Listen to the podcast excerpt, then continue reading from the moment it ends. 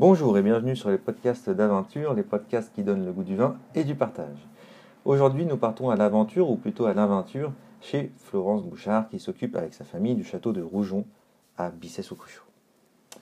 En côte chalonnaise. La côte chalonnaise, c'est quoi? Entre la côte de Beaune au nord et les monts du Mâconnais au sud, il faut savoir que la côte euh, chalonnaise étire ses vignes sur 25 km de long et 7 km de large. Les parcelles de vignes ont trouvé leur place de prédilection sur les coteaux orientés principalement sud-est. depuis 2000 ans, les cèpes poussent dans des sols similaires à ceux de la côte de Beaune, toutes proches. Mais donnons plutôt la parole à Florence Bouchard, jeune femme dynamique et enthousiaste, apportant un souffle nouveau au domaine et surtout un cépage qu'elle affectionne tout particulièrement, la ligotée. Salut Florence. Salut Thomas. Euh, nous sommes à la boutique en plein mois de mai, juste avant la saison qui démarre très bientôt. Euh, là, je ne t'apprends rien. Florence, peux-tu un peu nous expliquer euh, pourquoi et comment euh, tu es arrivée au château de Rougon? Alors, le château de Rougon, c'est un domaine qui est familial. Donc, j'ai toujours vécu sur le domaine. Ouais. je suis revenue sur le domaine après mes études. J'ai fait la Viti à Beaune. Ensuite, je suis partie à Bordeaux où j'ai fait une école de commerce spécialisée dans les vins et spiritueux. Tu as fait un, un BTS euh, à la Viti? C'est ça. C'était un BTS. Ensuite, euh, après l'école de commerce à Bordeaux, je suis partie en Nouvelle-Zélande. J'ai vinifié euh, dans, des, dans des domaines en Nouvelle-Zélande et après en Afrique du Sud aussi. D'accord. Je suis revenue, je suis revenue en 2010, fin 2018 sur le domaine. Donc tu as pas mal voyagé, vu différentes approches en termes de viticulture et de viniculture euh, Oui, complètement différent. Euh, c'est pas du tout les mêmes structures, mais c'est intéressant de voir comment ça se passe à l'étranger. Euh, j'ai travaillé sur le Pinot Noir en Nouvelle-Zélande, dans, dans, la région du Sauvignon, mais bon, du coup, j'étais pas totalement, totalement dépaysée, même si quand même. Euh, le facteur cépage jouait pas mal. Voilà. J'avoue que je connaissais. J'aurais été moins, moins à l'aise sur le Sauvignon que sur le Pinot Noir, donc hmm. finalement, c'était, c'était pas plus mal. Donc expérience en Nouvelle-Zélande, ensuite expérience en, Afrique, du, Sud. où là c'est des domaines qui sont quand même un peu plus à taille humaine quand même. D'accord. Euh, un travail qui est complètement différent, dans, dans un contexte complètement différent, mais, euh, mais tout aussi intéressant et varié. Donc euh, plutôt, plutôt intéressant. Donc, des bonnes expériences, mais avant de retourner quand même aux sources sur, sur la Bourgogne, avec des cépages que, que je maîtrise quand même un peu plus. Donc ça, c'était ton souhait vraiment de voir ailleurs et ensuite retourner au domaine? C'est ça, exactement. En fait, euh, de voyager, ça permet de voir d'autres choses, d'autres facettes. Et puis bon, je, je, savais à peu près à terme que j'allais retourner en Bourgogne, donc c'est bien de, c'est bien de, de voir d'autres choses en fait, tout simplement. Ouais. Et puis ça permet de faire beaucoup de rencontres aussi, donc c'est intéressant. Oui, tout à fait, des rencontres. Euh, bah, des rencontres. des relations que tu as toujours d'ailleurs. C'est ça, euh, exactement. Et c'est marrant parce que finalement, en Nouvelle-Zélande, c'était un gros, gros domaine. On était une grosse équipe à travailler, beaucoup de saisonniers étrangers et finalement, bah, tous, euh, tous passionnés par le vin. Donc aujourd'hui, je sais que je peux aller dans, dans beaucoup de pays en allant visiter quelqu'un avec qui je travaillais. Hmm. C'était assez sympa d'avoir des connaissances comme ça. C'est ça, c'est ça aussi qui est chouette dans le vin. C'est ça, exactement. C'est toute cette communauté qui est autour. Euh, donc, retour au château de Rougon en 2000... 2018, fin 2018, début 2019. Début 2019. J'ai vraiment pris, euh, pris mes marques en 2019. Ouais. Et alors, question bête, c'est quoi le château de Rougon? Est-ce que euh, c'est une histoire de famille? Est-ce que pas du tout C'est quoi? C'est une histoire de famille. C'est une histoire de famille assez lointaine, puisque c'est rentré dans la famille en, en 1834, dans la famille qui s'appelait Osanon au départ. Euh, c'était un botaniste qui était, euh, qui était très connu à son époque. Qui a été, euh, le nom a été perdu, donc il a été un petit peu oublié. et il s'est beaucoup intéressé à la vigne, à la crise du phylloxéra. Donc il a commencé à faire avec les chercheurs de Montpellier les, les premiers essais de, de greffe, justement. Alors le phylloxéra, juste pour nos auditeurs, c'est un petit insecte très méchant. C'est ça, qui a détruit complètement le, le, vignoble bourguignon à son époque. Donc à cette époque. Donc, et européen et c'est ça. En fait, il, il, a été importé de vignes américaines, euh, de plants américains sur, euh, sur le continent européen. Il a, les vignes européennes n'étaient pas résistantes, euh, contrairement aux vignes américaines.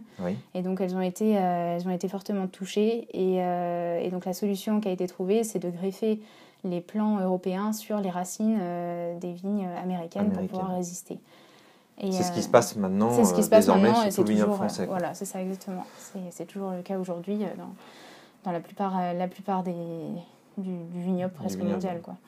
Donc, donc voilà, donc il a fait beaucoup de recherches là-dessus, notre ancêtre Ozanon. Et bon, il y a une génération, il a perdu le nom, puisqu'il y a une génération, ils ont eu trois filles. Donc elles se sont mariées forcément. Et il y en a une qui s'est mariée à Antonin Bouchard, qui était directeur de la maison Bouchard Père et Fils à Beaune. D'accord. Et c'est comme ça que le domaine est du coup dans la famille toujours. Euh, ça a été euh, pendant longtemps euh, géré de cette façon-là et mes parents ont repris le domaine il y a une trentaine d'années, 30, ouais, 30, 35, 40 ans presque maintenant. Donc en propre, ça n'a aucun lien avec la maison Paul Bouchard On est vraiment enfin, vigneron indépendant. D'accord. donc dans la famille depuis, mes parents ont replanté parce que le, domaine était un petit peu à l'abandon pendant un temps. ils ont complètement replanté le, le vignoble, toujours toujours euh, sur des vignes enherbées. Ils ont commencé avec, un, avec, euh, avec 3 hectares. Aujourd'hui, ça fait à peu près 12 euh, hectares sur, sur Rougon, sur Bisset. Et tout est d'un seul tenant autour du domaine. Tout le, tout, le, vignoble. Donc ça, c'est assez intéressant. On est vraiment tous sur le même coteau. Donc toutes les parcelles se touchent, en fait, ça. avec la maison au milieu. Exactement. Le domaine au milieu. Exactement. On est sur un coteau, le château est au sommet et toutes les parcelles sont autour.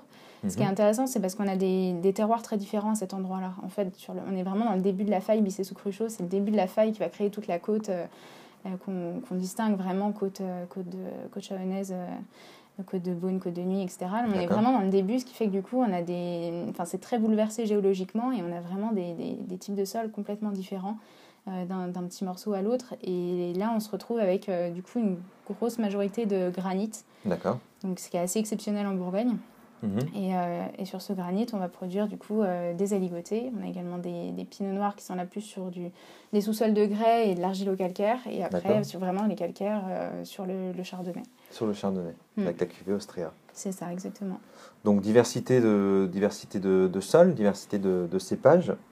la superficie, on en a parlé, c'est autour des, des 10-12 hectares. C'est ça. Et on a maintenant un, enfin, 13 hectares au total, puisqu'on a aussi une vigne à Fleury dans le Beaujolais. D'accord tu peux en dire un peu plus? Quel est le nom de. C'est un domaine particulier ou? Alors en fait, non, c'est euh, vraiment une parcelle. Euh, une parcelle à part entière. En fait, c'est euh, sur le haut de Fleury, ça s'appelle Poncier. oui. Donc, c'est le climat de Poncier. Et en fait, mon frère est sur place et du coup, lui s'occupe vraiment de la vigne, tout le travail là-bas. Et, euh, et, ensuite, pour les vendanges, bon, tout est récolté, euh, récolté à la main, mis dans des petites caisses, dans des camions frigo, on remonte tous les raisins et tout est vinifié au domaine. Et c'est vinifié ici Donc voilà, c'est vraiment euh, vinifié en tant que, que château de Rougon, au même titre que les autres cuvées. Au château de tu es, es-tu seul ou es-tu accompagné par, par d'autres membres alors, on est, en fait, on est trois. ma mère est sur, toujours sur le domaine. Elle est toujours présente. et mon frère, du coup, et Joseph, et, et aussi euh, très présent sur le domaine. Donc le trio, le frère, la sœur et la mère. exactement. Ah bah, super.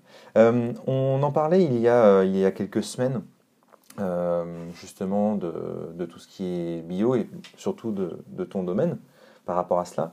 Est-ce que le domaine est bien en cours de certification bio? Et si oui, pourquoi cette démarche? Est-ce que ça change réellement quelque chose? Est-ce que c'est une nouvelle page qui s'inscrit? Alors, c'est pas vraiment une nouvelle page, mais oui, effectivement, on est toujours en, enfin, on est en cours de certification bio, donc on sera en bio là cette année. Donc, ça prend trois ans Ça prend trois ans, c'est la quatrième année où on a vraiment le logo euh, sur, la, sur la bouteille. D'accord. Ça, prend trois ans de conversion. Donc, euh, on a commencé 2019, euh, enfin, 21, on est en bio. Et, enfin, fin 2018, on a commencé. Et puis, donc, on a en fait, c'est pas vraiment une page qui tourne, puisqu'en fait, mes parents, comme j'ai expliqué, ils ont toujours, enfin, ils ont replanté, remis le vignoble en état. Ouais. Euh, ils ont toujours travaillé, voilà, sur des vignes enherbées, toujours travaillé les sols. Euh, Donc jamais eu de désherbant Non. Non, non, jamais comme, eu comme le glyphosate, parce qu'on en parle beaucoup en ce moment. Voilà. Non, non, il n'y en a jamais eu. Et du coup, c'est tout l'intérêt de passer en bio maintenant. Bon, ils faisaient partie, euh, je pense, d'une génération, ils n'avaient pas trop envie de s'embêter avec, euh, avec le côté administratif aussi, parce que c'est quand même une, charge, une charge administrative en plus. Et, euh, et aujourd'hui, bon, c'était, moi, je trouve ça important d'avoir quand même la reconnaissance sur la bouteille, de, que le client sache ce qu'il y a. Mm. Et, et c'est aussi une promesse un petit peu. Donc euh, pour moi, c'était assez, assez logique et finalement, euh, enfin voilà, assez logique de passer, euh, de passer la conversion et d'avoir officiellement le, logo. Après, au niveau des vignes, vraiment, il n'y a pas spécialement de changement. Quoi. Ouais, c'est vraiment la continuité de ce que tes parents ont entrepris dès le début. Donc c'est l'avantage. Normalement, on a toujours une petite perte de récolte, etc. Enfin, c'est toujours un petit peu compliqué les, les passages en bio. Là, on a vraiment, on n'a aucune, aucune influence sur la vigne, donc on voit qu'elle est quand même vraiment vraiment habituée. Et est-ce que les, les, millésimes récents qu'on a connus, 18, 19, 20, qui étaient plutôt sains, entre guillemets, est-ce que ça, t'a aidé aussi au passage en, au passage en euh, bio? Oui, forcément, parce que euh, effectivement, c'est des années qui sont faciles au niveau de ce travail-là. Donc, il n'y a pas eu. il a pas eu de, traitement à faire, il n'y a pas eu de passage à faire. Enfin, c'était, c'est des millésimes qui étaient plutôt faciles ouais, pour, le, pour le bio. Pour donc, le après, pour le passage spécifiquement, je ne sais pas, mais parce que je n'ai pas pu comparer avec un autre millésime. On verra cette année, je pense. On verra, oui. Euh, Espérons que ça s'annonce aussi prometteur, bon, avec le gel qu'il y a eu. Euh. Mais euh, non, c'est plutôt, c'est plutôt, c'était plutôt facile comme, comme passage. Donc, bon. En tout cas, c'est une continuité, c'est vraiment dans la continuité de ce que vous aviez entrepris Il, y a, il y a plusieurs, années. On peut voir parfois sur, ton compte, sur ton compte Instagram qu'il y a des, moutons dans tes vignes. Donc ça, on le voit pas seulement dans, ton domaine, c'est vraiment un, engouement hein, qui se fait de plus en plus euh, dans la viticulture.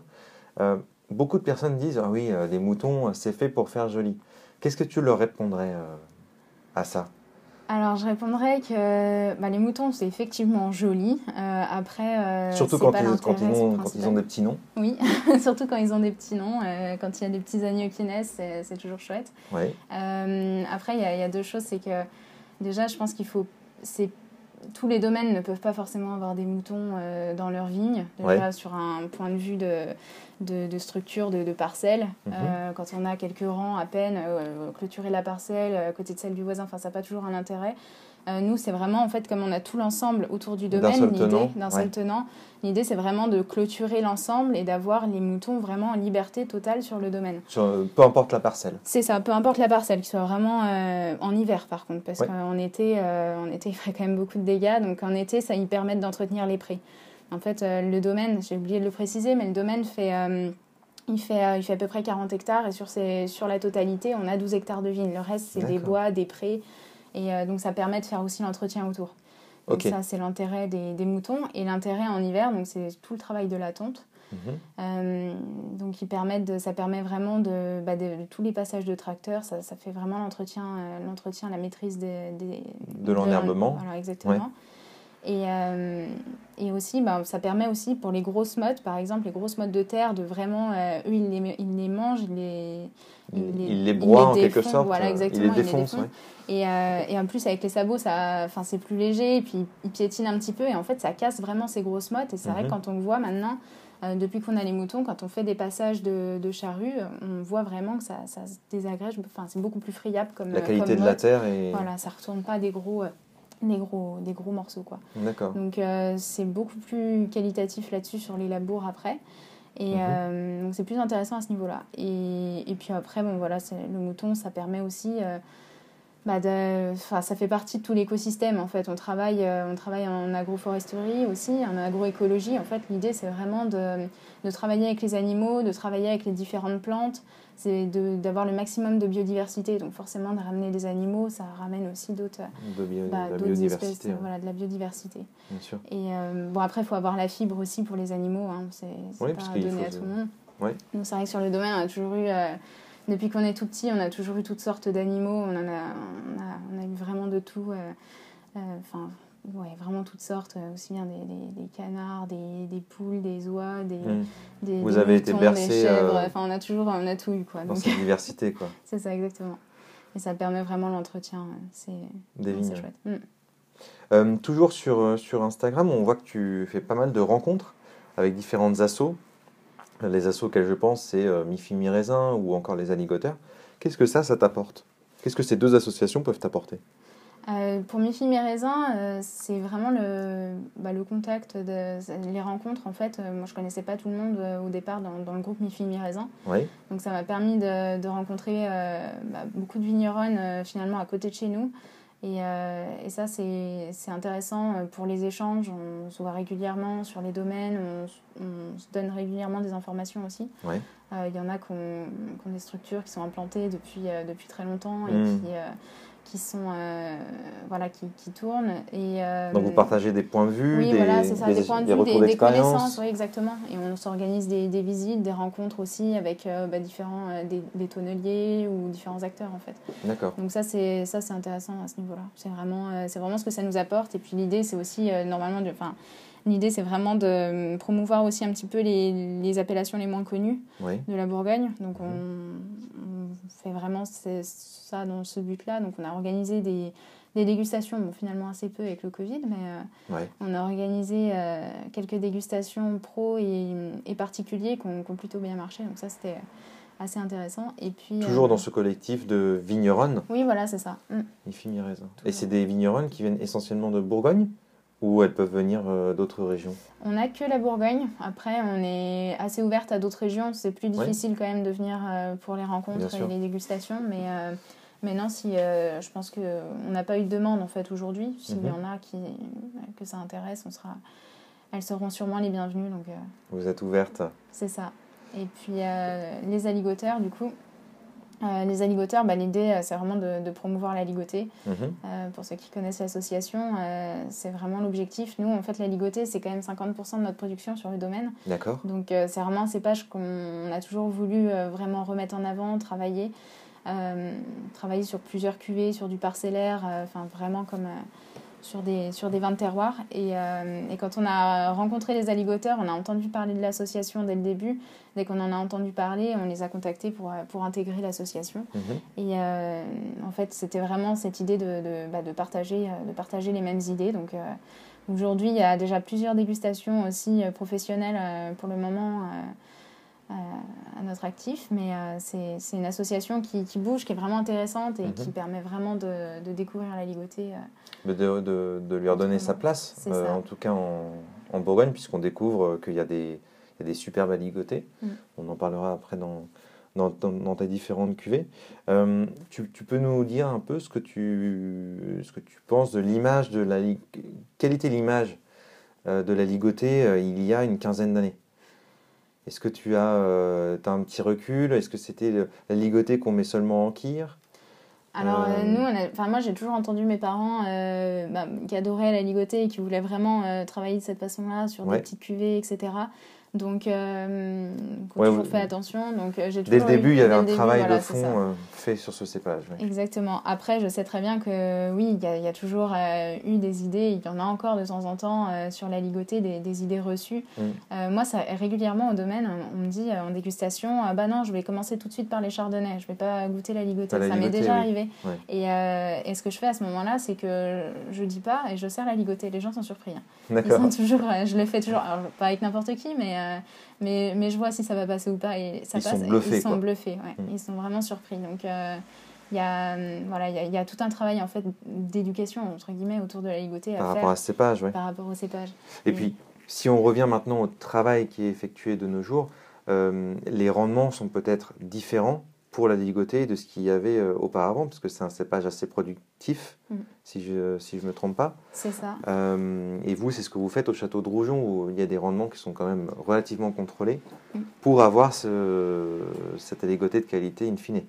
C'est ça. En fait, au château de Roujon, on travaille, euh, on a beaucoup de nos vignes qui sont travaillées en cordon. On travaille vraiment sur des plus petits rendements. Oui. donc, sur, suivant les parcelles aussi. Après, euh, c'est vrai que ça apporte. Euh, enfin, en fait, la, ligotée, c'est un cépage qui produit énormément. Mhm. Et effectivement, plus, euh, plus, ça produit et plus, plus on tombe sur des aligotés avec beaucoup d'acidité, un peu léger, mhm. presque un peu vert. c'est aussi un cépage nous, c'est toujours les dernières parcelles qu'on récolte. C'est un cépage qu'il faut récolter, c'est des raisins qu'il faut récolter vraiment dorés pour la ligotée dorée. Mhm. Et, et, ça, c'est la maturité, c'est important. C'est aussi l'avantage sur le, sur le granit euh, à Rougon, c'est que du coup, on a des aligotés euh, le granit va chauffer en fait euh, assez fort pendant la journée. Donc là, tu parles de la, de la cuvée arénite, entre autres? C'est ça, entre autres. Bah, tous les aligotés sont plantés sur le granit, donc tous les aligotés à Rougon sont de cette manière-là. Et en fait, ça va permettre vraiment de, de, gagner en maturité avec d'emmagasiner de la chaleur la journée, de gagner en maturité. Et en même temps, ça rafraîchit assez, assez rapidement. Donc pendant les nuits, on a en fait beaucoup de fraîcheur et ça permet de, de garder quand même une belle acidité et une belle fraîcheur. Donc c'est intéressant. Grâce à, ce, à, ce, à cette faille granitique où vous êtes installé. Exactement. pour la cuvée Austria, maintenant, donc on a parlé un peu de la ligotée, pour la cuvée Austria, euh, entre autres encore, parce qu'il y a plusieurs cuvées. Euh, donc là, c'est du chardonnay. Qu'est-ce que tu peux nous dire un peu sur cette cuvée en termes d'élevage, euh, en termes de vinification alors Austria, en fait, c'est là c'est pareil. là, par contre, on est complètement sur le sur le calcaire. Austria, en fait, c'est les petits fossiles qu'on trouve. c'est les fossiles qui portent le nom Austria qu'on trouve dans les parcelles. Et, et, là, on est vraiment sur sur quelque chose de bah, de, de, très différent, mais toujours beaucoup de, beaucoup de fraîcheur dans cette cuvée-là. Euh, Austria, c'est des. Mm, donc, sur le chardonnay, euh, c'est vinifié. Euh, après, en termes de vinification, en fait, on est, c'est vinifié de la même façon. Austria ou, enfin, ou Arénite. Que la ligotée, ouais. Voilà, que la ligotée. C'est vraiment mhm. vinifié de la même façon. On ne fait pas, pas franchement de différence. L'idée, c'est vraiment d'avoir bah, l'effet terroir. Là, il y a l'effet cépage en plus. Mais c'est vraiment d'avoir cet effet-là. Et, et, sur, cette cuvée, sur cette cuvée Austria, on a un petit peu de on a, hum, en fait, ça reste, on a un petit peu d'élevage, mais en cuve, ça reste sur lit fine. Oui. Euh, donc ça, ça, ça, vieillit vraiment, vraiment en cuve sur, sur quelque chose de très frais, très fruité. L'idée, c'est vraiment d'avoir un vin, euh, de retrouver vraiment les arômes primaires du chardonnay et, mhm. et, toute la fraîcheur. D'accord. Donc élevage en cuve. C'est ça. Euh, inox, mm. principalement pour, pour vos aligotés et vos, et vos chardonnays. Exactement. D'accord. Euh, y a-t-il, euh, ça c'est de la curiosité, hein, mais y a-t-il euh, d'autres cuvées en gestation, entre guillemets? Des macérations, des. Oui, on a fait pas mal des de. cuvées parcellaires un peu plus, un peu plus poussées, je ne sais pas. Alors, il y a, hum, on a effectivement, en fait, bah, pour la ligotée et pour le chardonnay, on a aussi une cuvée en plus à chaque fois, qui est une sélection parcellaire, une vieille vigne, une vieille vigne d'aligoté, une vieille vigne de, chardonnay. Donc euh, pour la ligotée, c'est la cabane et euh, pour le chardonnay, ça s'appelle griffé. D'accord. Et, et, on a aussi on fait des petites expériences. Alors on a les mêmes sur Pinot Noir et, avec Osanon et Hommage. Mhm. Et, et on a aussi donc on a fait une expérience récemment sur la ligotée, une macération d'aligoté. En fait, c'est on a fait vraiment comme comme pour le comme pour un rouge, c'est une, parcelle qui est récoltée euh, à la main. On a vraiment coupé euh, vraiment les, les, queues très courtes, fait des petits grappillons pour pas avoir trop de rafles non plus, euh, que ce soit pas trop, trop astringent. Donc on a vraiment coupé des petits, des petits grappillons. mis dans des petits contenants. On a travaillé vraiment dans des petits contenants. donc on a encuvé directement. On a fait un ou deux pigeages, mais vraiment l'histoire d'extraire un petit peu le jus. Mhm. Et, et, ensuite on a fait une macération de, de 7 jours. Donc, euh, enfin, fermentation alcoolique, euh, malo. On a fait un élevage en cuve aussi. Euh, pas d'élevage en fût sur celle-ci. Donc, c'est vraiment une, petite, une, toute petite cuvée, mais qui, est, qui, est, vraiment, vraiment sympa, vraiment intéressante. Donc, ça beaucoup d'autres cuvées à découvrir. Voilà, exactement. Et ça donne un aligoté comment? Ça donne un aligoté bah, vraiment très aromatique au nez. Mhm. Vraiment très, très aromatique et très complexe. Euh, voilà, avec une, euh, en bouche euh, quelque chose d'assez assez volumineux et c'est vraiment intéressant. C'est technique, mais c'est intéressant comme ça. À découvrir donc, peut-être bientôt à la cave. voilà. merci pour tous ces détails, Florence. Florence, pour conclure, est-ce que tu aurais un dernier message à faire passer à nos auditeurs, ceux qui sont à la recherche de vins vrais, vivants et surtout curieux? Alors, oui, avant de. Enfin, pour se retrouver un vin vrai, vivant et curieux, il faut d'abord être curieux. Hein. Euh, Éveiller sa curiosité déjà. Exactement. Euh, alors, il y a une petite appli sur téléphone que moi j'aime bien et que j'utilise euh, j'utilise souvent, ça s'appelle Raisin. Ouais. Et ça, je l'utilise parce que c'est vrai qu'il y a des très bonnes adresses et de très bons cavistes qui vont, qui vont vous donner des, des jolies choses à découvrir. Et, et ça, c'est une application que vraiment j'aime bien, donc ça qui peut vous aider dans la curiosité. Voilà. Mais il ne faut pas hésiter surtout à à, se renseigner, à prendre rendez-vous dans les domaines aussi. Ça, c'est quelque chose euh, de pas. Aller voir les gens. Aller voir les gens directement. Voilà, ça, c'est quelque chose que, que, je recommande toujours parce qu'on ne sait jamais. Euh, voilà. On sait, euh, on sait, enfin ouais, c'est quelque chose que je recommande parce que les gens vont toujours, voilà, si on va toujours vers ceux qu'on connaît, bah, forcément, on découvre rien de nouveau. Donc, il ne faut pas hésiter à aller voir autre chose. Merci Florence, en tout cas. On espère euh, que vous connaîtrez un peu mieux après ce podcast les vins du château de Rougon. À retrouver bien sûr sur notre boutique Aventure à Beaune et sur notre site aventure.fr. D'ici là, portez-vous bien et n'oubliez pas, celui qui est maître de sa soif est maître de sa santé.